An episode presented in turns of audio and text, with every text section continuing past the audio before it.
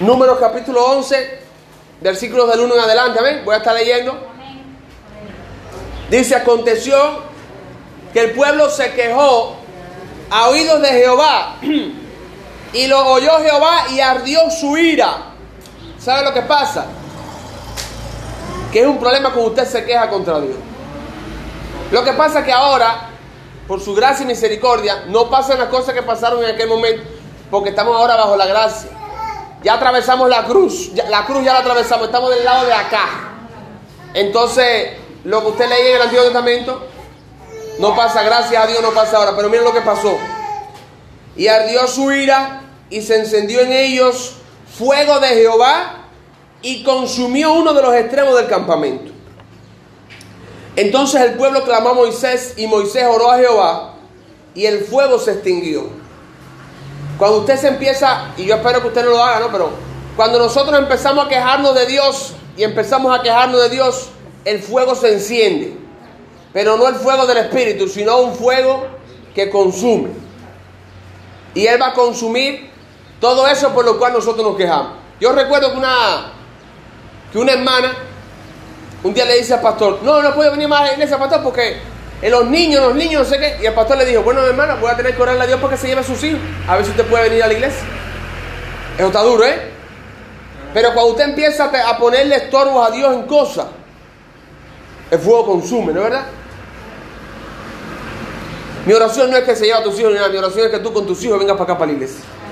Entonces el pueblo clamó a Moisés y Moisés y el fuego se extinguió y llamó a aquel lugar Tavera porque el fuego de Jehová se encendió en ellos. Y la gente extranjera que se mezcló con ellos tuvo un vivo deseo y los hijos de Israel también volvieron a llorar y dijeron, ¿quién nos diera a comer carne? ¿Eh? ¿Quién nos diera a comer carne? Los extranjeros que estaban ahí influenciaron a la nación de Israel para que empezaran a protestar por carne. ¿Cuántos no quieren comer carne? ¿Es malo comer carne, hermano? ¿Es malo comer carne, hermano? Si usted quiere hágase vegetariano, que el Señor lo bendiga. Me da el pollito que le van a dar, me lo da y la carnecita se me la da. Y usted cómese los vegetales que bien caros están. Pero que Dios lo bendiga. Que Dios bendiga a los vegetarianos. ¿eh? El problema no era comer carne, sino la actitud del corazón de ellos al exigir que querían comer carne. ¿Y por qué esta exigencia? Porque se acordaban, y dice, nos acordamos del pescado que comíamos en Egipto de balde o de gratis, de los pepinos, de los melones, los puerros, las cebollas, los ajos. Yo también me acuerdo de las cebollas así. Qué bien sabían las cebollas, caballero. ¿No te acuerdas de la cebolla? Porque se ha puesto inalcanzable. Y el ajo, me acuerdo del ajo también, yo también. Pero ellos no lo decían con el sentido que nosotros podemos decir en nuestra sociedad cubana, libre y soberana, tan linda que es. Sino que ellos lo decían porque se acordaban que en Egipto tenían toda esa comida. El único detalle que por supuesto omitieron aquí es que no se acordaban que eran esclavos. Voy a seguir. Y ahora nuestra alma se seca, pues nada sino este maná ven nuestros ojos. ¿Qué cosa era el maná? El maná era como semilla de culantro. ¿Sabe la semilla de culantro? Así mismo era. Y el color como color de bedelio. ¿De qué color es ese? No sé. Si usted sabe, me lo dice. Pero era de un color específico como la semilla de culantro, pero no era culantro. Y era una semilla que caía todos los días del cielo y el piso se llenaba. Cuando amanecía que se levantaba, el piso estaba lleno de esa semilla. Ellos recogían y lo que no se recogía se derretía y se desaparecía. Increíble. Si recogían de más, se podría. Ah, hubo gente que, por supuesto, para predicar de maná habría mucho tiempo, pero para que usted entienda el contexto, Dios le dijo, recojan lo necesario para su familia, para comer hoy. Y hubo algunos inteligentes que parece que eran cubanos y entonces cogieron más de la cuenta. Y entonces como cogieron más de la cuenta, lo otro que les sobró se pudrió. Se llenó de gusano. Y al otro día tenían que volver a comer. Pues, Era un tema de falta de fe. Pero lo único que había para comer era eso porque era lo que todos los días descendía del cielo. Y entonces dice que el pueblo se esparcía, lo recogía, lo molía en molinos, lo machacaba y lo cocía en la caldera y hacía con él tortas. Y su sabor era como sabor de aceite nuevo. Porque todo lo que hace Dios es nuevo. O sea que no sabía mal, sabía bien. No estaba, o sea, Dios no les iba a dar una basura para que Dios cuando da algo, hermano, lo da nuevo y lo da bueno. Lo da nuevo y lo da bueno. Si no, pregúntale a Freddy, que se casó y dice, mira, hermano, tremendo. Cuando Dios mandaba el maná, ellos lo cocían y no sabía mal, sabía bien.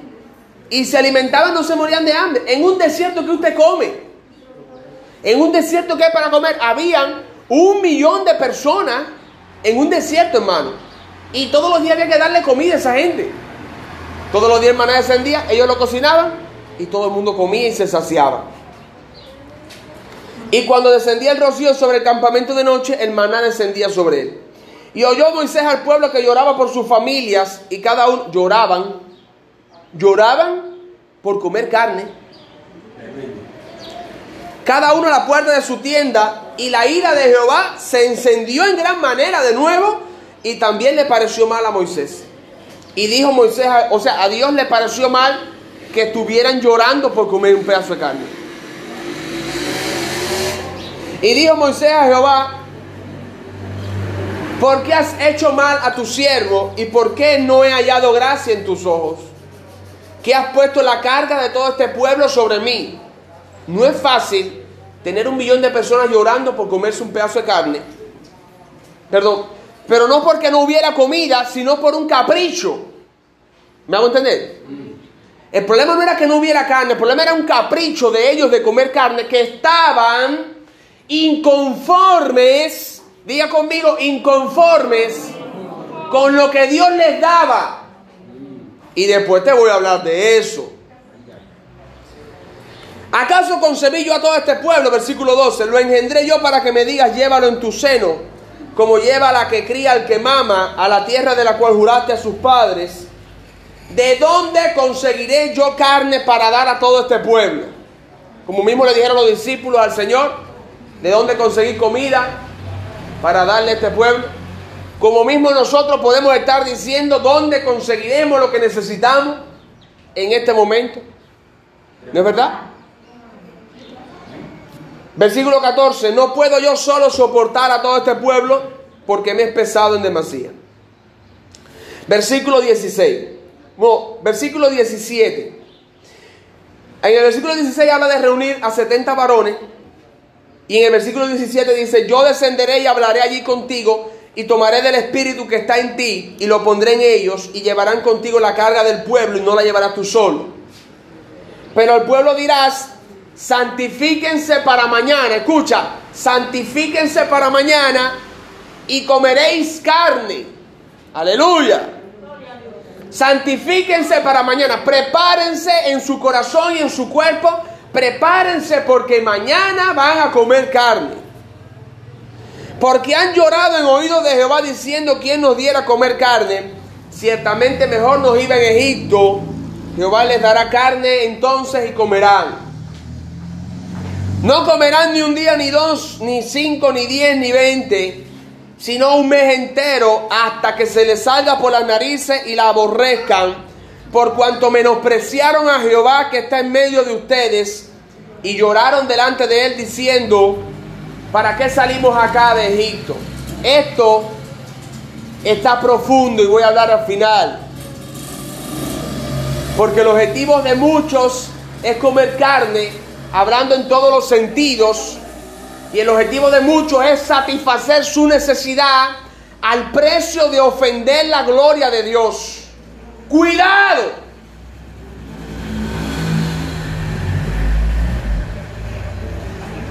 Entonces Moisés dijo, 600 mil de a pie es el pueblo en medio del cual yo estoy, 600 mil hombres.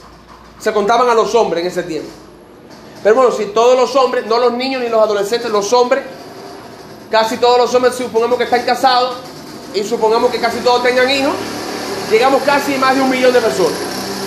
Algunos dicen que dos millones. Se degollarán para ellos, dice, 600 mil de a pie es el pueblo en medio del cual yo estoy y tú dices, les daré carne y comerán un mes entero. Se degollarán para ellos ovejas y bueyes que les basten. O se juntarán para ellos todos los peces del mar para que tengan abasto. Entonces Jehová dijo a Moisés, ¿acaso se ha cortado la mano de Jehová?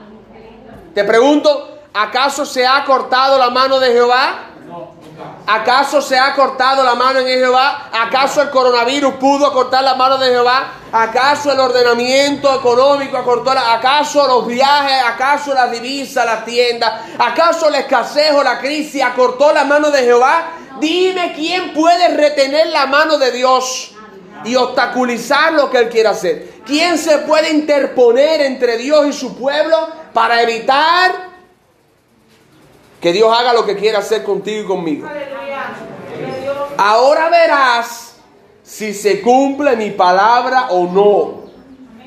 Dile a que está a tu lado, ahora verás si se cumple la palabra de Jehová o no. ¿eh? Aleluya. Que Dios nos ayude en esta mañana a entender su palabra. Ya te he predicado la mitad o menos del mensaje, pero para que usted entienda el contexto en el que se desarrolla esto.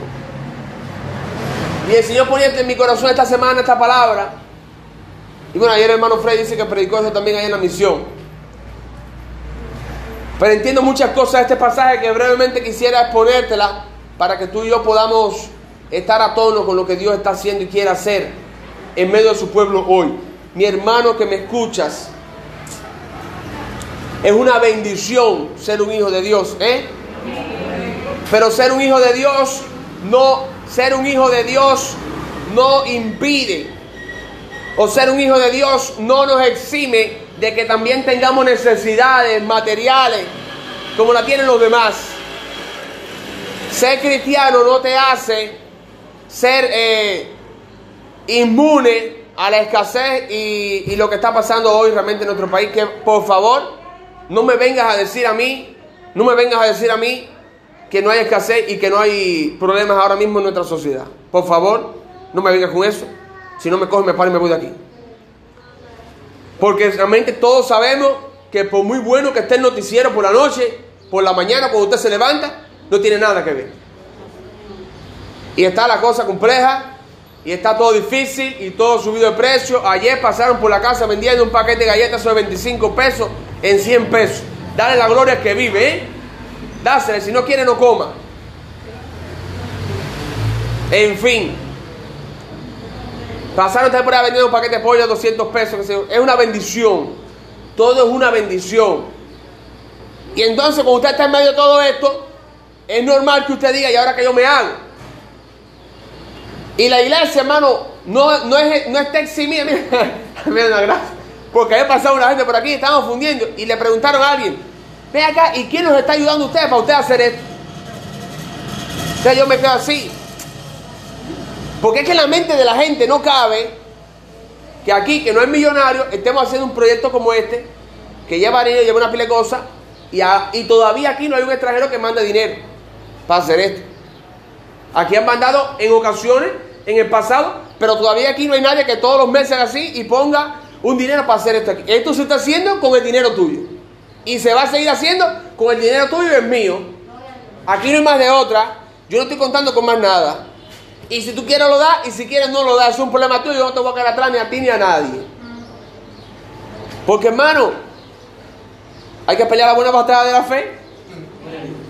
Entonces la gente pasa porque en la mente de muchos tiene que haber alguien, una persona que te ponga un dineral para tú empezar a hacer cosas. ¿Por qué? Para no estar metido en la crisis. No, el tema es que nosotros como cristianos estamos metidos en la crisis y aún así prosperamos. Es raro y es increíble, pero aún en medio de la crisis, nuestra vida prospera en todos los sentidos, hermano. En todos los sentidos, no solamente material, también espiritual, emocional, todo, todo, todo, todo. Que enfrentamos crisis, por supuesto, hermano. Estamos en un desierto y hay escasez, hay de todo. Pero que nos libre Dios de tomar la actitud del pueblo de Israel. Hermano, Hay que estar contento con lo que Dios te da. Mire esto, hermano. Usted tiene lo que Dios quiere que usted tenga para este tiempo. Entonces, ¿qué pasa? Que el cristiano que se la pasa llorando delante de Dios por lo que no, no tiene todavía, por lo que va a tener y por lo que quiere tener, el cristiano que se la pasa llorando, como mismo estaba llorando la nación de Israel por un pedazo de carne, hermano, eso ofende a Dios. Porque no estás mostrando gratitud por lo que ya te ha dado. Y en cambio te estás quejando y te estás lamentando y estás reclamando y exigiéndole a Dios cosas que aún no te ha dado. Cuidado, hermano. Que usted no es nadie para exigirle a Dios nada. Y a ti Dios no te debe nada. Dile que está a tu lado, a ti Dios no te debe nada. Dios no está en la obligación de darme ni de bendecirme ni nada. Si Él lo hace, es por su pura gracia y misericordia. Y usted como cristiano, la Biblia dice, teniendo techo y comida, estemos contentos. Y el apóstol Pablo dice, he aprendido a contentarme cualquiera que sea mi situación, porque yo he sabido vivir en abundancia y también en escasez, y en todo y por todo estoy entrenado, así que yo me gozo en estas aflicciones, y estaba escribiendo desde una cárcel, y dice, así que yo me gozo porque todo lo puede en Cristo que me fortalece. Así que en aflicción, en bendición, en abundancia, en escasez, nosotros estamos contentos. ¿Por qué le digo esto, hermano? Porque es normal que posiblemente el tentador venga a nuestra vida para transformar nuestra oración en vez de una petición humilde de un hijo de Dios en una exigencia como si fuéramos el dueño de Dios y Dios fuera nuestro esclavo. Como si fuéramos idólatras, porque los idólatras lo que hacen a sus ídolos es exigirle que le den cosas. Y si no le, y si no le da, le dan con una rama escoba y lo ponen boca abajo y lo castigan. ¿Y quién va a castigar a Dios aquí? ¿Tú vas a castigar a Dios, hermano? ¿Qué castigo le vas a poner a Dios? Entonces te das cuenta que es un ídolo, pero al mismo tiempo como si fuera tu esclavo. Es una relación complicada en mi mente. No entiendo. La idolatría nunca la voy a entender. Porque empezando de que ese muñeco lo hizo un hombre como yo. Yo mismo lo podía haber hecho. Y lo pongo entonces de pronto tiene poder. Wow, un pedazo de yeso tiene poder. Eh, yo respeto lo que piensa todo el mundo, ¿no? Pero esto es un argumento que tú le dices y eso tiene poder. No, sí tiene poder. ¿Y por qué tiene poder? No, un pedazo de yeso. A que yo le doy un mandarriazo y no se defiende. Y no tiene poder para defenderse de mí. Que soy un simple mortal. En fin, no me voy a desviar. Hermano, Dios a ti no te tiene que dar nada. Mira que a tu lado, Dios a ti no te tiene que dar nada. No, pero mira el trabajo que estoy pasando. Más trabajo que tú pasó Cristo. Así que cállate la boca. Y cuando vengas a esta iglesia y veas la cruz, te acuerdas de Cristo. Que pasó más que tú y dice, como oveja fue al matadero en silencio. Así que cuando te vayas a quejar contra Dios, cállate y no te quejes. Y dale las gracias por lo que tiene. Porque todo lo que el hombre tiene lo ha recibido de arriba. Yo conozco gente, yo conozco gente que, vaya, no te voy a decir que conozco gente personalmente, pero conozco casos de gente que si no tienen carne en la casa se arrebatan. O si no tienen un tipo de comida se arrebatan. El demonio, hermano, eso se llama gula. Eso se llama gula, eso es pecado, hermano. Yo quisiera, yo quisiera todos los días comer carne. ¿Tú no? Yo sí. Y de la buena, de, de, la, la tilapia esta, que es buena, la tilapia es buenísima. Yo quisiera, ¿entiendes? Yo quisiera todos los días. Pero no se puede, hermano. No sé qué voy a hacer yo. ¿Qué voy a hacer yo? A ver. Arrebatarme. Incomodarme. No, no, hermano, cuidado, eso es gula, hermano. Esa gente que ve por la comida, eso es gula, hermano. Hay que tener cuidado. Y no tiene que ver con está gordo, está flaco, porque hay, hay gordos que no tienen gula y hay flacos que son gulosos. Gulosos, golosos. Entonces, hermano, tengamos cuidado, porque la gula fue lo que hizo pecar a la nación de Israel. Ellos querían comer bien. ¿Y cómo es posible que a mí Dios me tenga comiendo este maná? Que maná, maná en hebreo significa ¿qué es eso?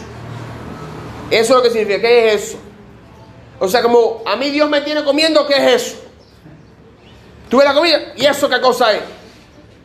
Y esa actitud enojó a Dios en gran manera, hermano. Hermano, denle la gloria que vive. Y cómase lo que tiene en el plato y denle la gracia a Dios. Y si es arroz con boniato, cómeselo contento y dile las gracias a Dios que está comiendo arroz con boniato. Y no protege tanto porque a ti Dios no te tiene que dar carne todos los días. No está obligado a hacerlo. No está obligado a hacerlo. Dios está por encima y nosotros estamos por debajo. Y tienes que saber que esa es tu posición. No, pero soy un hijo de Dios. Los hijos de Dios. No, los hijos de Dios pasan hambre también. Y los hijos de Dios se enferman y los hijos de Dios pasan trabajo. Y los hijos se le enferman también a los hijos de Dios. Y te pasa lo mismo que le pasa al mundano, hermano. La única diferencia es que tenemos un Dios en los cielos que nos salva y nos libra. Claman los justos y Jehová los oye y los libra de su aflicción. Los justos también pasamos por aflicciones. Los justos también pasamos por aflicciones. Déjame ver que no se me vaya el tiempo.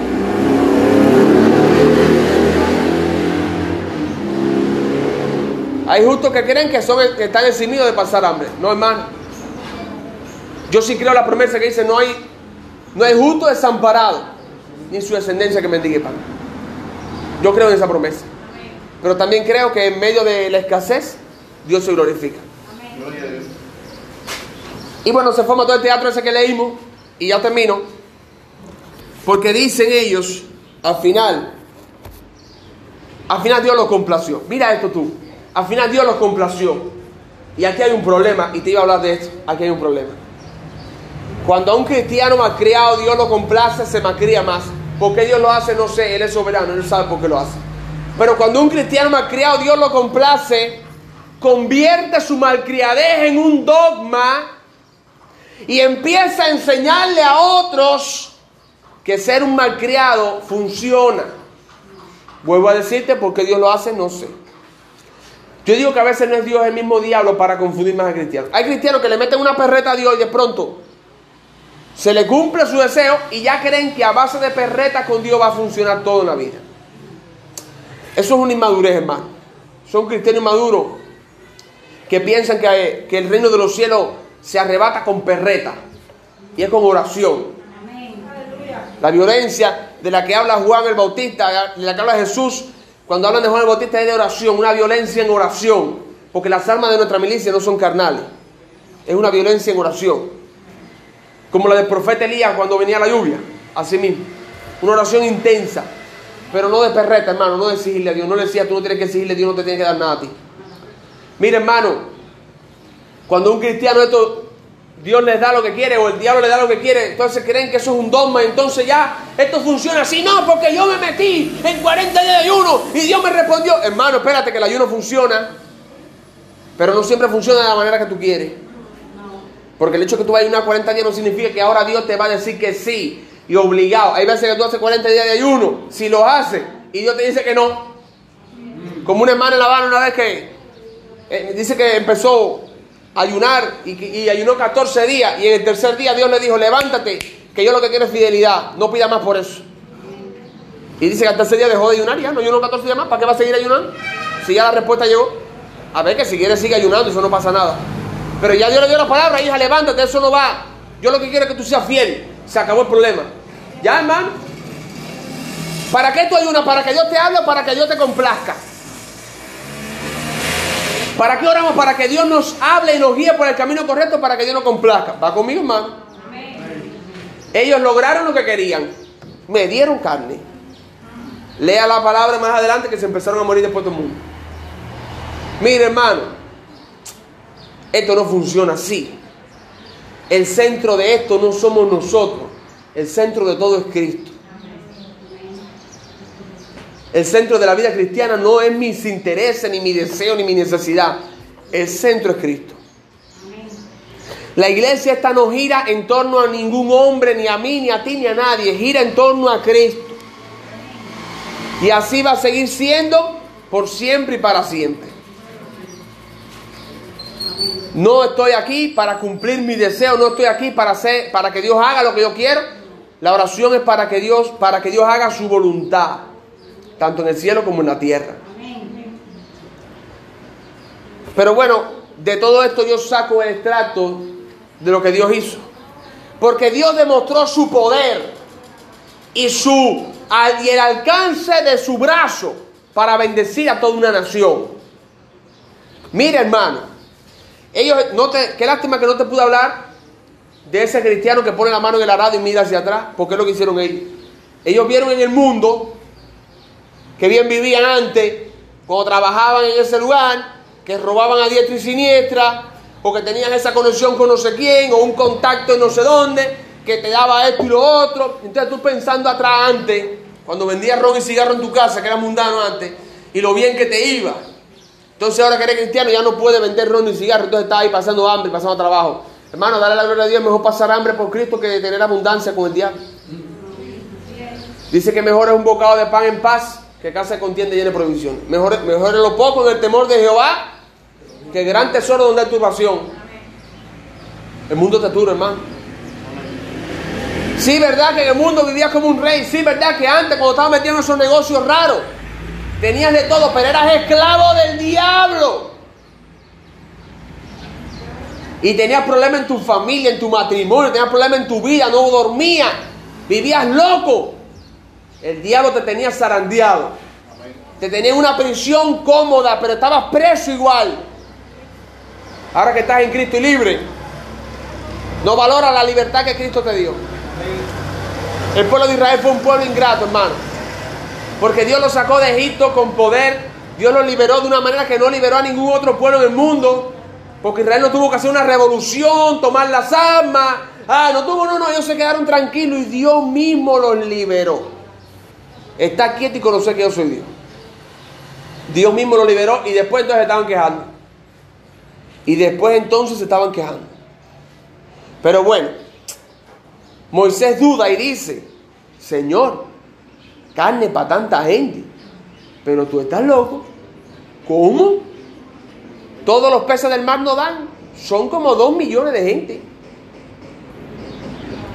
Y el Señor dice, o la respuesta del Señor es otra pregunta. Y dice, ¿acaso se ha cortado la mano de Jehová? Ahora verás si se cumple mi palabra o no. Hermano, te voy a decir algo.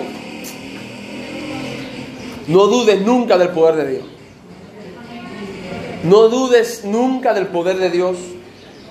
Porque el brazo de Dios no se ha cortado, hermano. No, pero en este tiempo yo creo, yo no sé, compadre. Yo creo que en este tiempo, no, en este tiempo y en el que sea, la mano de Dios no se ha cortado, hermano. Yo creo que en este tiempo Dios va a hacer cosas tremendas con su pueblo. Y tú estarás preguntando como Moisés, ¿y acaso cómo será? Porque mira que esto está malo. Yo te respondo con otra pregunta. ¿Acaso se ha cortado la mano de Jehová para bendecir? ¿Acaso Dios perdió poder? ¿Acaso Dios se ha puesto viejo? ¿Acaso Dios se jubiló? Ahora, ¿qué pasó, hermano? ¿Dónde está vuestra fe? Los discípulos dijeron, Señor, no hay pan para dar a tanta gente. El Señor dijo, traigan a acá esos cinco panes y dos peces. Y lo multiplicó. Hermano, en este tiempo Dios no puede hacer lo mismo. No, eso era para los tiempos bíblicos. Falta de fe. Porque Jesucristo es el mismo ayer, hoy y por los siglos. Y por si acaso alguno iba a dudar, dijo a su discípulo, y mayores cosas que esta harán. Así que los milagros de hoy y lo que vamos a ver hoy en este tiempo es mucho mayor de lo que podemos ver incluso en la Biblia. No porque, no porque la Biblia sea menos o sea más, sino porque a medida que pasa el tiempo, la gloria postrera de esta casa se hace mayor que la primera.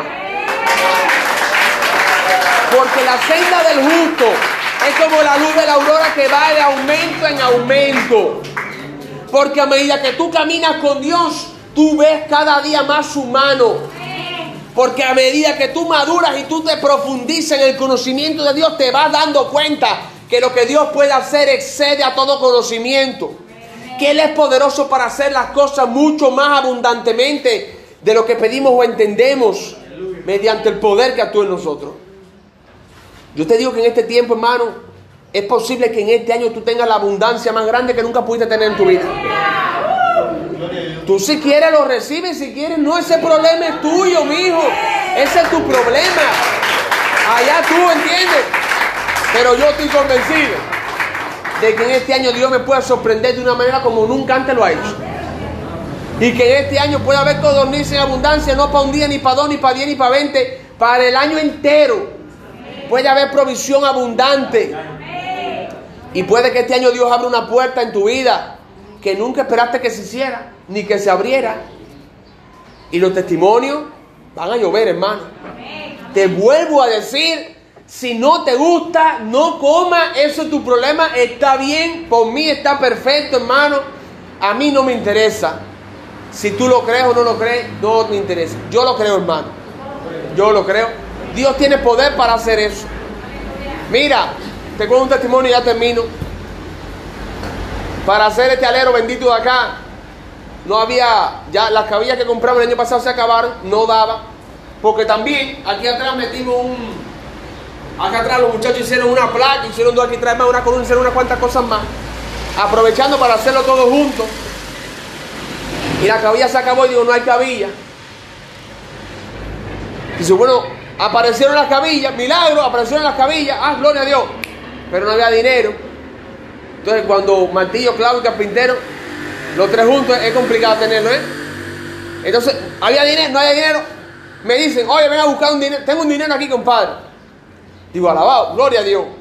Cuando fui, no, qué pena, no, alabado, me dijiste que sí, ahora que no. Bueno, no importa, ya, para atrás de nuevo. Y las cabillas, no, están ahí todavía, no me la tienen. Gloria a Dios. Por la madrugada, no sé si fue del miércoles o del jueves, por la madrugada del miércoles o del jueves, alguien me pasó para mi tarjeta 11.600 pesos, Aleluya. Y yo, te, yo todavía no sé quién es, pero me mandaron un mensaje. A usted recibí un alabado. Cuando le 11.600 pesos.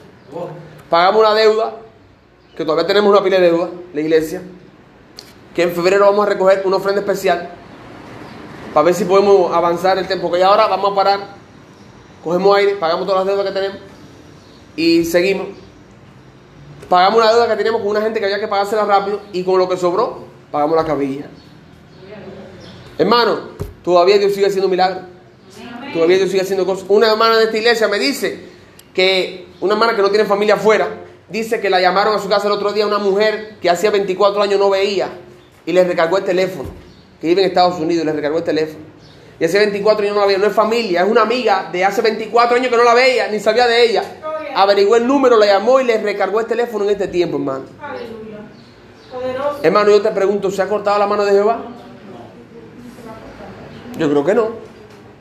No, pero mira a los otros. No, no, no, no, no, no, no mires tanto a los otros, compadre. Mira a Dios. Mira su palabra. No tomes a los demás como un ejemplo de vida. Mira la palabra, hermano. En este tiempo, Dios va a seguir haciendo cosas extraordinarias. Hermano, de todo corazón, que Dios te bendiga, que Dios te prospere y que Dios te guarde. Que la mano de Dios esté con tu vida y que Dios te prospere y te multiplique. Que el amor de Dios Padre, la gracia del Hijo y la comunión del Espíritu Santo sea contigo desde ahora y hasta el glorioso día de su venida. En el nombre de Jesús. Amén. Amén.